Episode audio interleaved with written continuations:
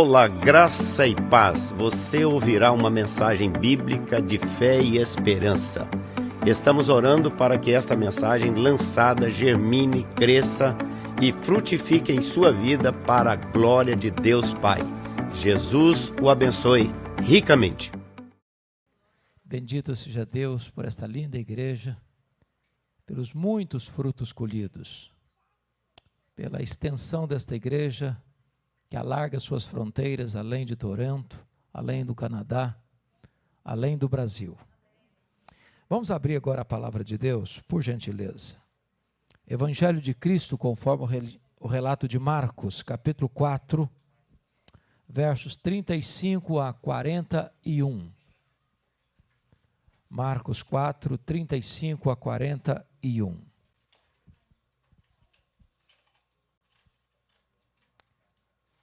Está escrito o seguinte: Naquele dia, sendo já tarde, disse-lhes Jesus: Passemos para outra margem. E eles, despedindo a multidão, o levaram assim como estava no barco. E outros barcos o seguiam. Ora, levantou-se grande temporal de vento, e as ondas se arremessavam contra o barco, de modo que o mesmo já estava a encher-se de água. E Jesus estava na popa, dormindo sobre o travesseiro. Eles o despertaram e lhe disseram: Mestre, não te importa que pereçamos? E ele, despertando, repreendeu o vento e disse ao mar: Acalma-te, emudece. O vento se aquietou e fez-se grande bonança. Então lhes disse: Por que sois assim tímidos? Como é que não tendes fé? E eles, possuídos de grande temor, diziam uns aos outros: Quem é este que até o vento e o mar lhe obedecem. Amém. Eu quero fazer quatro declarações à guisa de introdução para apresentar a vocês a mensagem de Deus ao nosso coração. A primeira declaração que eu quero fazer é que as tempestades ainda existem e elas são inevitáveis. Nenhum de nós aqui passa imune pela vida. Nenhum de nós. A vida não é indolor. Nós não vivemos numa estufa. Nós não vivemos um jardim grinaldado de flores. Talvez a pandemia que assolou o mundo, que ceifou mais de 6 milhões de pessoas, é uma evidência disso morreram ricos e pobres, empresários e empregados, doutores e analfabetos, cientistas e gente que trabalha na lavoura, no campo, jovens, adultos e velhos. É assim a vida. Num dado momento a tempestade chega. Inevitavelmente. A segunda declaração que eu quero apresentar é que as tempestades, além de inevitáveis, elas são também, muitas vezes, imprevisíveis. Elas chegam de súbito, sem mandar aviso prévio, colhendo a gente de surpresa. É uma enfermidade súbita, é um acidente grave, é um divórcio doloroso, é um luto amargo, é uma situação que você nunca imaginou passar na vida, mas está passando. Me permita ilustrar isso com a geografia onde ocorreu este episódio. Acho que todos vocês sabem que o mar da Galileia não é um mar, é um lago. O maior reservatório de águas doces do Oriente Médio. De 21 quilômetros de comprimento por 14 quilômetros de largura encurralado pelas montanhas, do lado oriental, as montanhas de Golã, e do lado ocidental, as montanhas da Galileia, a 220 metros abaixo do nível do mar Mediterrâneo. Ali ocorre um fenômeno muito interessante. No extremo norte de Israel está o monte mais alto, o Monte Hermon, cujo cimo é coberto de gelo praticamente o ano todo. De vez em quando, os ventos gelados descem desse monte, encurralado pelos montes batem na superfície do lago e às vezes só a pino começa uma tempestade de vento. Provavelmente foi isso que ocorreu aqui. Quando Jesus entrou no barco e disse: Passemos para outra margem, estava tudo calmo. No trajeto, a tempestade chega. É assim na vida. Um dia, como qualquer outro, você se levanta para ir para o trabalho, levar seus filhos na escola, e um fato acontece que muda a história da sua vida. As tempestades são imprevisíveis. Mas, em terceiro lugar, as tempestades são também inadministráveis. Nem sempre nós temos o controle. Boa parte daqueles discípulos nasceram, cresceram, trabalharam e viveram ao redor desse lago. Certamente já tinham enfrentado outras tempestades, já tinham administrado outras tempestades. Talvez eles disseram assim: vamos deixar o mestre dormir, descansar. Nós damos conta, nós temos conhecimento, nós temos experiência. Mas quanto mais eles tentavam controlar o barco, mais o barco rodopiava pela fúria do vento, assolado pelas ondas revoltas, enchendo-se de água. Na vida é assim. Tem hora que problema surge na vida e você diz: Eu resolvo, eu dou conta, eu vou sair dessa. Quanto mais você ora, pior a situação fica. Quanto mais você se empenha, mais grave a tempestade fica. Quanto mais você se esforça, mais o vento joga a sua vida de um lado para o outro. Porque muitas vezes as tempestades são inadministráveis. Porém, a última verdade que eu quero falar aqui, à guisa de introdução, é muito consoladora. É que as tempestades são também pedagógicas. Meus irmãos, isso significa o seguinte: nós cremos uma verdade absoluta inabalável é que Deus é soberano. Sabe o que significa isso? Não tem acaso, não tem sorte, não tem azar, não tem determinismo cego. E significa que tudo que ocorre com você pode estar fora do seu controle, mas jamais está fora do controle de Deus. As tempestades não vêm para nos destruir, elas vêm para tonificar as musculaturas da nossa alma. Deus não está trabalhando contra você e nem sua vida está à deriva. A sua vida está nas mãos do Deus Todo-Poderoso, que nos afirma e declara: todas as coisas cooperam para o bem daqueles que amam a Deus. Então, se você está passando por uma tempestade, entenda isso.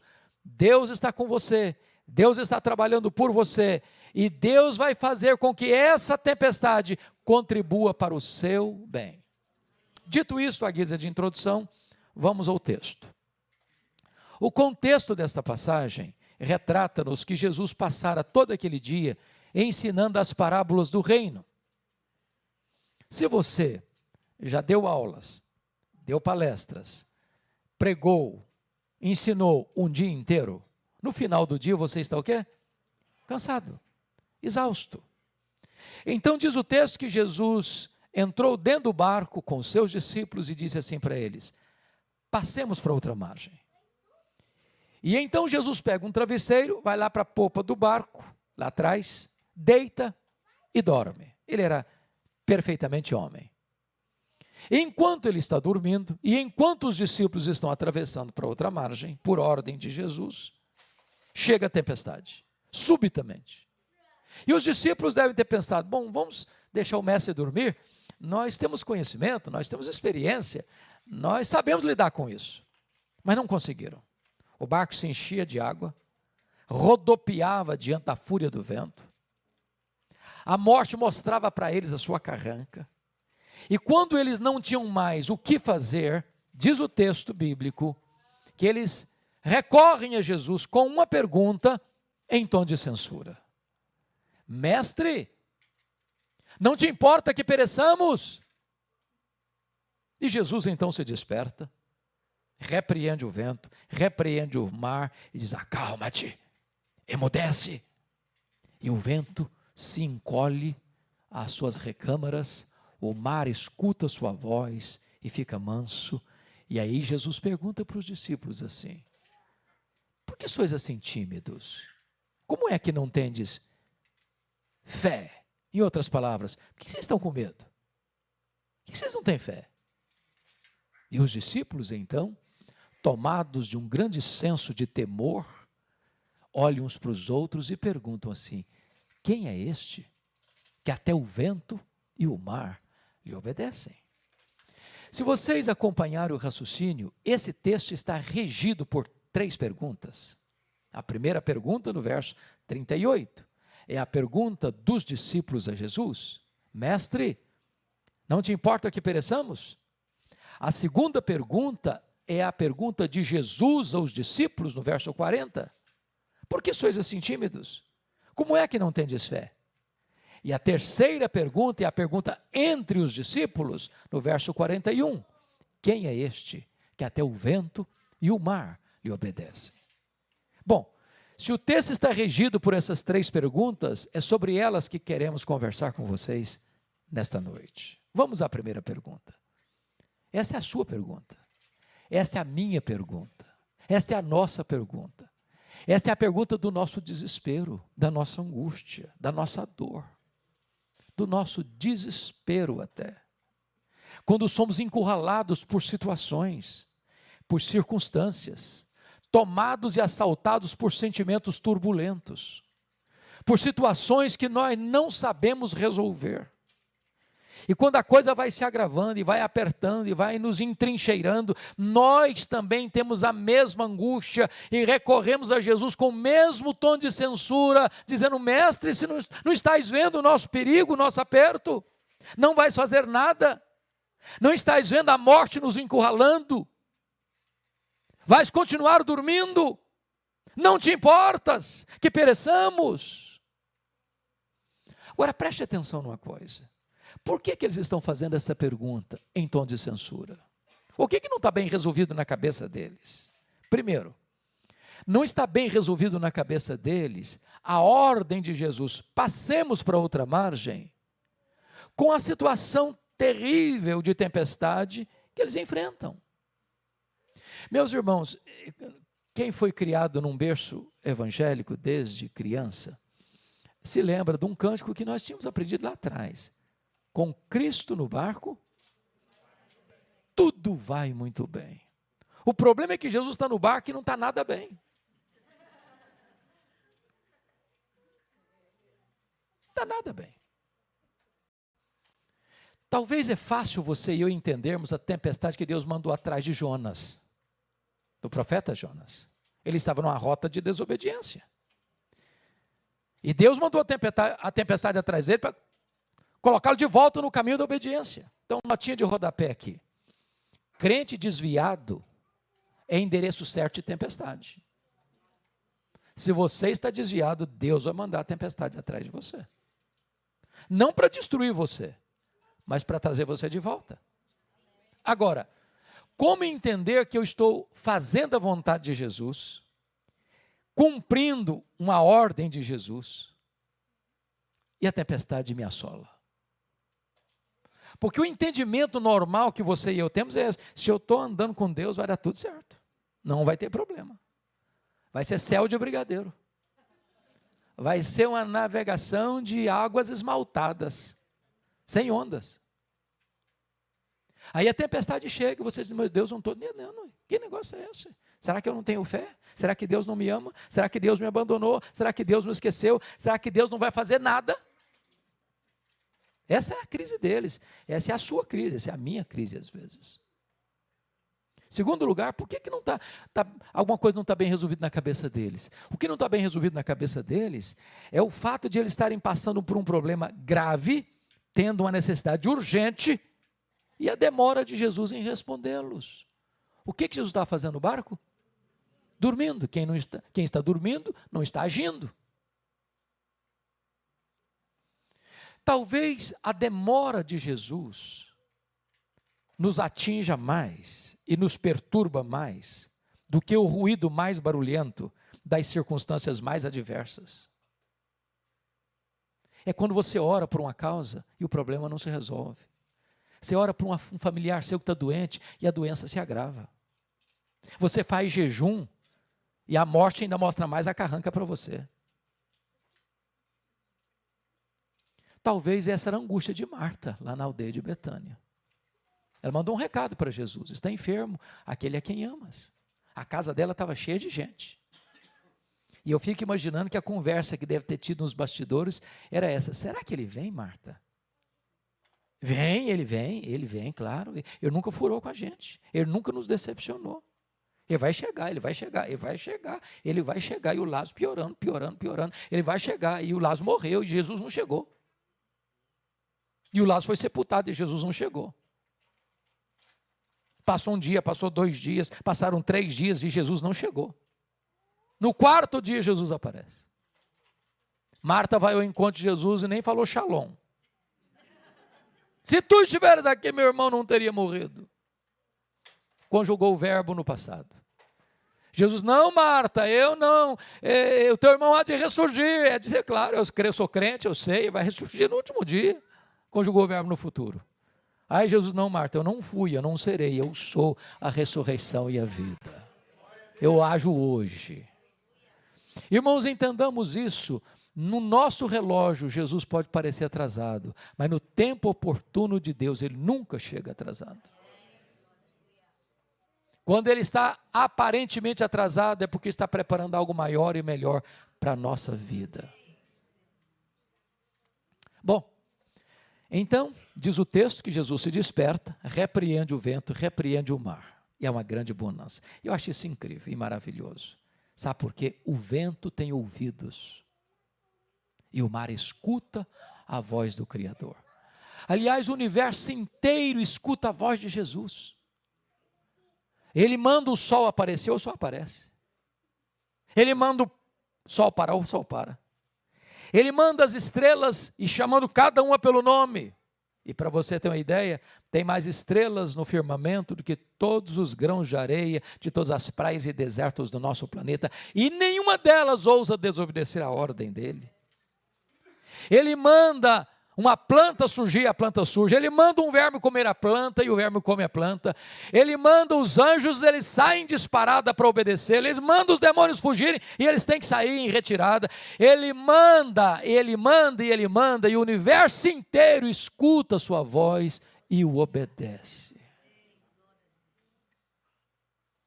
Houve grande, houve grande bonança. Então Jesus agora pergunta aos discípulos assim: que, que vocês estão com medo? Como é que vocês não têm fé? Me permita fazer a seguinte colocação. Se você estivesse lá, naquele contexto, você estaria com medo? Eu só fiz, pastor Seni, um cruzeiro em navio grande na vida. Só um. Já fiz vários cruzeiros pequenos. Mas em navio grande foi uma vez só. Saiu de Santos para as praias do interior do Rio de Janeiro. Eu prometi a mim mesmo nunca mais fazer outro cruzeiro na vida. Esperem Deus cumprir a promessa.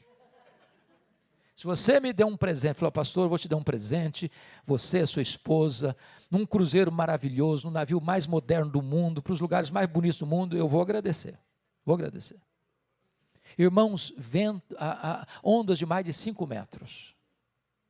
Ninguém no navio ficou sem ficar nauseado. O pessoal saía para jantar e saía cambaleando no meio do corredor, segurando as paredes, vomitando no corredor. Quando estávamos voltando, eram oito horas. Eu sabia que demoraria oito horas. Eu não suportava mais de tanta náusea. Eu fiz uma oração breve: Ó oh Deus, ou eu durmo ou eu morro. Eu não aguentava oito horas. Agora, pense comigo, eu estava num navio grande e num barquinho pequeno, de noite. O barquinho se enchendo d'água, a morte mostrando a carranca para eles.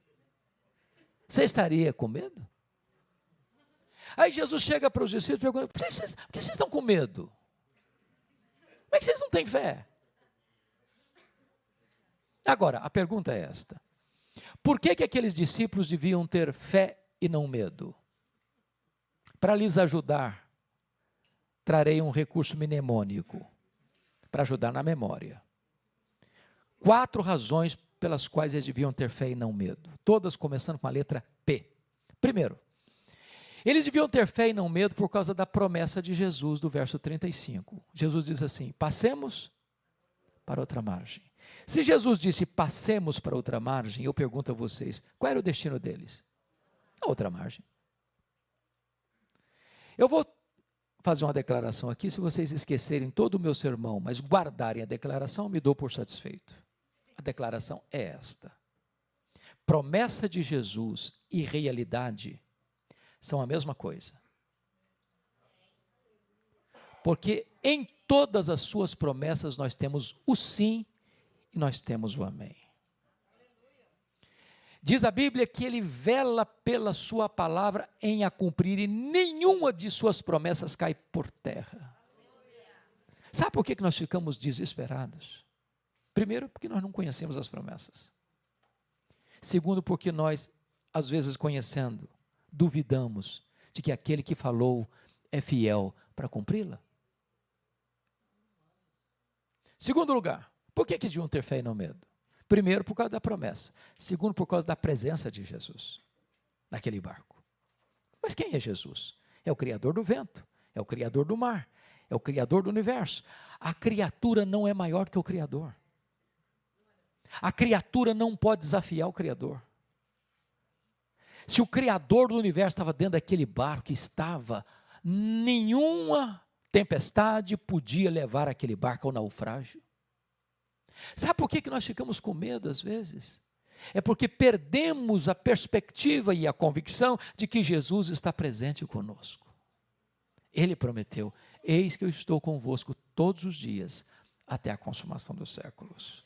Você não vence o medo, meu irmão, por técnicas psicológicas. Você não vence o medo entrando nas cavernas da sua alma com a psicologia de autoajuda. Você não vence o medo com qualquer técnica de meditação transcendental. Você não vence o medo porque não, eu sou um gigante, eu sou forte. Não, você vence o medo quando você tem consciência de que Jesus está com você. Ainda que eu ande pelo vale da sombra da morte, não temerei mal nenhum, porque tu estás comigo. Terceiro, por que, que eles deviam ter fé e não medo? Primeiro, por causa da promessa. Segundo, por causa da presença. Terceiro, por causa da paz de Jesus. O que Jesus estava fazendo naquele barco? Dormindo. Jesus sabia que a tempestade viria? É óbvio que sim. E se sabia, por que dormiu? Dormiu porque sabia que tudo estava sob controle. Então preste atenção nisso. Tempestade ou melhor, paz não é ausência de tempestade. Paz é você saber que apesar da tempestade, tudo está sob controle. Não do seu controle, do controle de Jesus. Você não precisa ter medo. Você precisa ter fé. Quarto lugar, por que, que deviam ter fé e não medo? Primeiro, por causa da promessa. Segundo, por causa da presença. Terceiro, por causa da paz. Quarto, por causa do poder de Jesus. Marcos cuidadosamente reúne ao redor deste episódio outros episódios que retratam o poder de Jesus. Se não vejamos, aqui Jesus tem poder sobre a natureza. Quando Jesus desembarca do outro lado, pra, na outra margem, eles estavam saindo, irmãos, de Cafarnaum, do lado ocidental do lago, e atravessando para o lado oriental do lago. E o lado oriental do lago ficam as montanhas de Golã.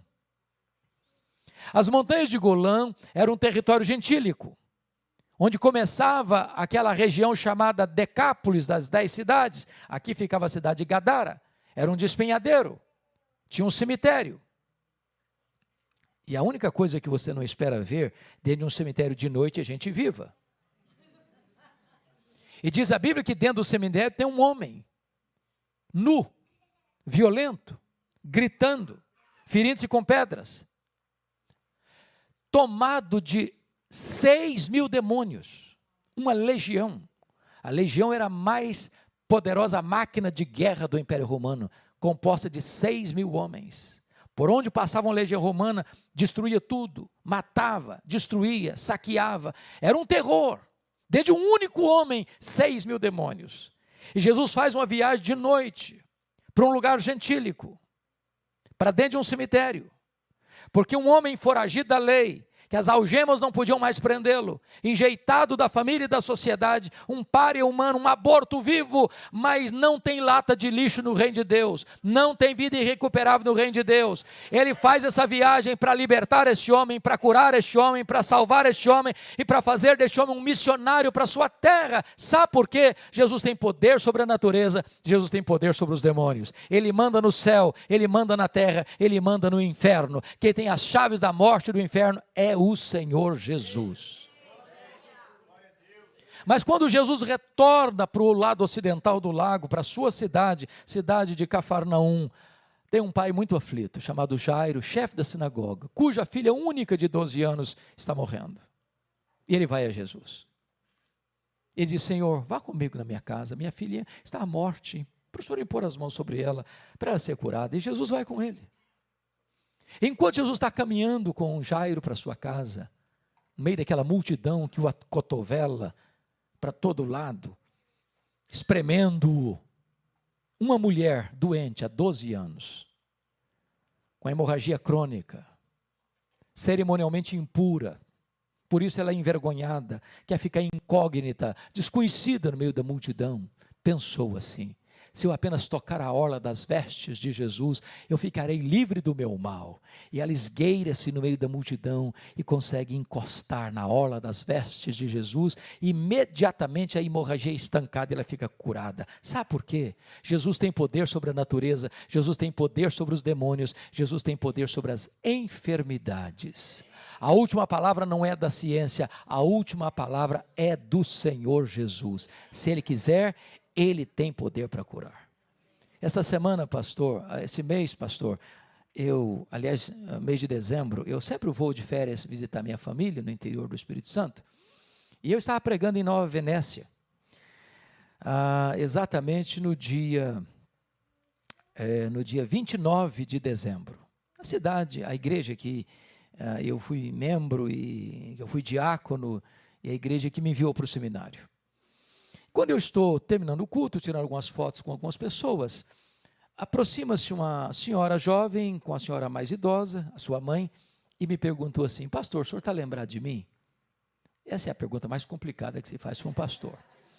E eu disse: hum, Desculpa, mas não estou lembrado. Ela disse: Eu sou a Sarita. Aí eu lembrei. Eu estava em Vitória, fui fazer uma visita, Lincoln, lá no Hospital Militar, o São Lucas estava em reforma e transferiu toda a parte para o hospital militar. Quando eu chego no hospital, três pessoas na porta. E quando eu chego mais perto, eram da minha cidade, Nova Venécia, interior do Espírito Santo. E essa moça, Sarita, fazendo um tratamento de câncer no estado já bem avançado da enfermidade, não podendo mais continuar o tratamento na cidade do interior, ela precisava de um CTI. E não tinha CTI em Nova Venécia, como não tem até hoje. Então o médico que acompanhava disse: você precisa ir para Vitória, você precisa de um CTI, não dá para continuar o tratamento aqui mais. Só que não tinha vaga no CTI. E eu era amigo do diretor, conversei com ele longamente. Ah, eu não posso tirar um paciente para botar outro. Não tem hoje não tem vaga. E eu confesso que eu fiquei muito frustrado. E aí eu cheguei na porta e disse para a filha: não tem jeito, aqui não tem jeito. E eu nunca tenho o hábito de fazer isso. E eu não, eu não repeti esse hábito mais, essa prática mais, mas naquele momento eu senti impulso de fazer uma coisa. Eu disse, Sarita, aqui não tem lugar para você, não tem jeito para você, mas nós vamos conversar com quem tem jeito, não só de uma vaga, mas de curar você desse câncer. E ali na porta do hospital, eu impus as mãos sobre a Sarita e orei por ela pedindo cura. Quando eu termino de orar, aproxima-se um rapaz e disse assim: Eu conheço você. E tem uma coisa, tem um primo seu que é médico em outra cidade, aqui São Mateus. E lá tem CTI. Eu falei, então vamos ligar para o seu médico, que é primo dela, ué? Peguei o telefone, liguei, ele atendeu. Contei a história da Sarita. Ele disse, pode trazer minha prima para cá, aqui tem CTI. Levou os exames todos, olhou a gravidade da situação, mas botou numa maca, porque os, ah, já tinha tido metástases com o corpo tomado por vários órgãos, ele apalpou aqui, apalpou ali, achou estranho, submeteu a Sarita aos mais rigorosos exames. Não tinha, literalmente, mais nada no seu corpo. Isso tem quase 20 anos. E a Sarita está perfeitamente saudável para a glória de Deus. Eu não estou dizendo para você que todas as pessoas pelas quais eu oro, pastor Seni ora, pastor Bruno ora, todos nós aqui oramos, que Deus vai curar. Eu não estou dizendo isso. O que eu estou lhe dizendo é que se Jesus quiser, tem jeito. Porque ele tem autoridade sobre a enfermidade. A última palavra não é da medicina, a última palavra é de Jesus. Mas preste atenção nisso. Quando Jesus está atendendo esta mulher, curada dessa hemorragia, chega emissários da casa de Jairo e diz assim para ele: Não incomodes mais o mestre, a tua filha acabou de morrer. O mundo desaba sobre a cabeça do Jairo. E Jesus olha para ele e diz assim: Jairo, fica com medo, não. Crê somente. E quando Jesus vai para a casa de Jairo, estava lá o coral da morte. E entrou o solo da ressurreição. E entrou no quarto, botou a mão sobre a menina que estava morta. E disse: Talita, come. Menina, está na hora de levantar. E a morte solta as garras da menina. E ela ressuscita. Sabe por quê? Jesus tem poder sobre a natureza, Jesus tem poder sobre os demônios, Jesus tem poder sobre a enfermidade, Jesus tem poder sobre a morte. Ele entrou nas entranhas da morte, arrancou o aguilhão da morte, matou a morte e ressuscitou, inaugurando a imortalidade. Ele é a ressurreição e a vida, e todo aquele que nele crê não morrerá eternamente. Louvado seja o nome do Senhor. Pois bem, agora vamos à última pergunta do texto, versículo 41. Depois que Jesus então acalma a tempestade, os discípulos, tomados de grande temor, olham uns para os outros, assim, todo molhados, porque o barco estava se enchendo d'água, e perguntam: Quem é este? Que até o vento e o mar lhe obedecem. Que pergunta emblemática, que pergunta incrível, maravilhosa. E hoje nós poderíamos responder essa pergunta, dizendo o seguinte: Este é aquele que com o Pai e com o Espírito Santo lá nos refolhos da eternidade, antes da criação do mundo, entrou num conselho eterno para preparar um plano para o universo, para as nações, para o mundo, para a sua vida, para a minha vida, para a nossa vida. Quem é este? Este é o Criador do universo. Porque todas as coisas foram feitas por intermédio dele, e sem ele nada do que foi feito se fez, as coisas visíveis e as invisíveis. Quem é este? Este é aquele que sustenta todas as coisas pela palavra do seu poder. Quem é este? Este é a semente da mulher que nasceu para esmagar a cabeça da serpente. Quem é este? Este é aquele de quem os profetas falaram, para quem os patriarcas apontaram. Este é aquele que foi simbolizado pelo Cordeiro da Páscoa, cujo sangue vertido, colocado no batente das portas, libertou os primogênitos de Israel da morte no Egito. Quem é este? Este é aquele que foi simbolizado pelo maná que caía do céu, pela água que brotava da rocha, pela coluna de fogo que guiava o povo de dia, pela coluna de nuvem que guiava o povo de noite durante o dia. Quem é este? Este é aquele que foi simbolizado pelo tabernáculo. Este é aquele que foi simbolizado pela arca da aliança. Este é aquele que foi simbolizado por aquilo que estava dentro da arca, as tábuas da lei, o vaso com maná, a vara seca de Arão que floresceu. Quem é este? Este é aquele que foi simbolizado simbolizado pelo templo de Israel, pelas festas de Israel, pelos sacrifícios de Israel. Este é aquele que foi simbolizado pelo sábado, tudo, tudo era sombra dele. Ele é a realidade. Quem é este? Este é o maravilhoso conselheiro, este é o Deus forte, este é o Pai da eternidade, este é o príncipe da paz. Quem é este? Este é o sol da justiça, a brilhante estrela da manhã. Quem é este? Este é aquele que na plenitude dos tempos nasceu de mulher, nasceu sob a lei para ser o nosso redentor Senhor. Este é o Verbo eterno, pessoal, divino, que se fez carne e habitou entre nós, cheio de graça e de verdade, e vimos a sua glória, glória como dirigente do Pai. Quem é este? Este é o grande eu sou, este é o pão da vida, este é a luz do mundo, este é a porta das ovelhas, este é o bom pastor, este é a ressurreição e a vida, este é o caminho e a verdade e a vida, este é a videira verdadeira. Quem é este? Este é aquele que andou por toda parte, fazendo o bem, libertando os oprimidos do diabo. Os cegos viram, os surdos ouviram, os mudos falaram, os coxos andaram, os mortos ressuscitaram. Quem Quem é este? Este é o Senhor da igreja, este é o cabeça da igreja, este é o fundamento da igreja, este é o dono da igreja, este é o edificador da igreja, este é o protetor da igreja. Quem é este? Este é o Cordeiro de Deus que tira o pecado do mundo, o Cordeiro que esteve morto, mas está vivo pelos séculos dos séculos e tem as chaves da morte do inferno. Quem é este? Este é o amado da nossa alma, este é a raiz de Davi, este é o leão da tribo de Judá, este é aquele que venceu para abrir o livro e desatar os seus selos. Quem é este? Este é aquele que, por amor de nós, suou, chorou, sangrou no Getsemane. Este é aquele que, por amor de nós, foi cuspido e esbordoado no sinédrio judaico. Este é aquele que, por amor de nós, foi vilipendiado e espancado no pretório romano. Este é aquele que, por amor de nós, carregou aquele lenho maldito sobre as ruas, dentro das ruas apinhadas de Jerusalém, sobre os apupos e vaias de uma multidão ensandecida. Este é aquele que foi crucificado, mas transformou aquele patíbulo de horror num palco para a glória de Deus e num instrumento para a nossa salvação.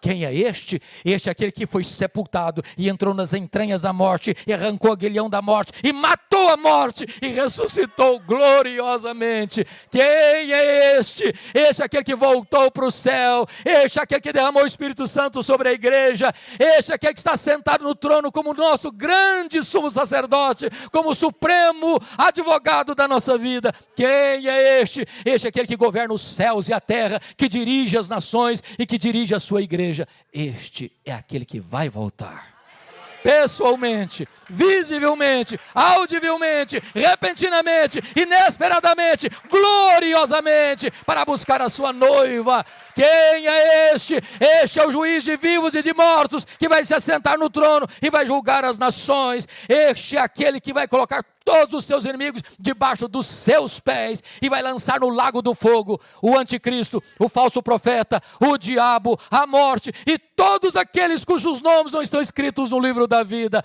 Quem é este? Este é aquele que vai entrar com a sua noiva, a igreja, para as bodas do cordeiro, vai enxugar dos nossos olhos toda lágrima, não vai ter morte, não vai ter dor, não vai ter luto, não vai ter tristeza, porque nós estaremos para sempre, sempre, sempre com ele. Quem é este? Este é o amado da nossa alma, que diz para você e para mim nesta noite: você não precisa ter medo, você precisa ter fé. A Ele a honra, a Ele a glória, a Ele o louvor, agora e pelos séculos eternos. Aleluia. Amém.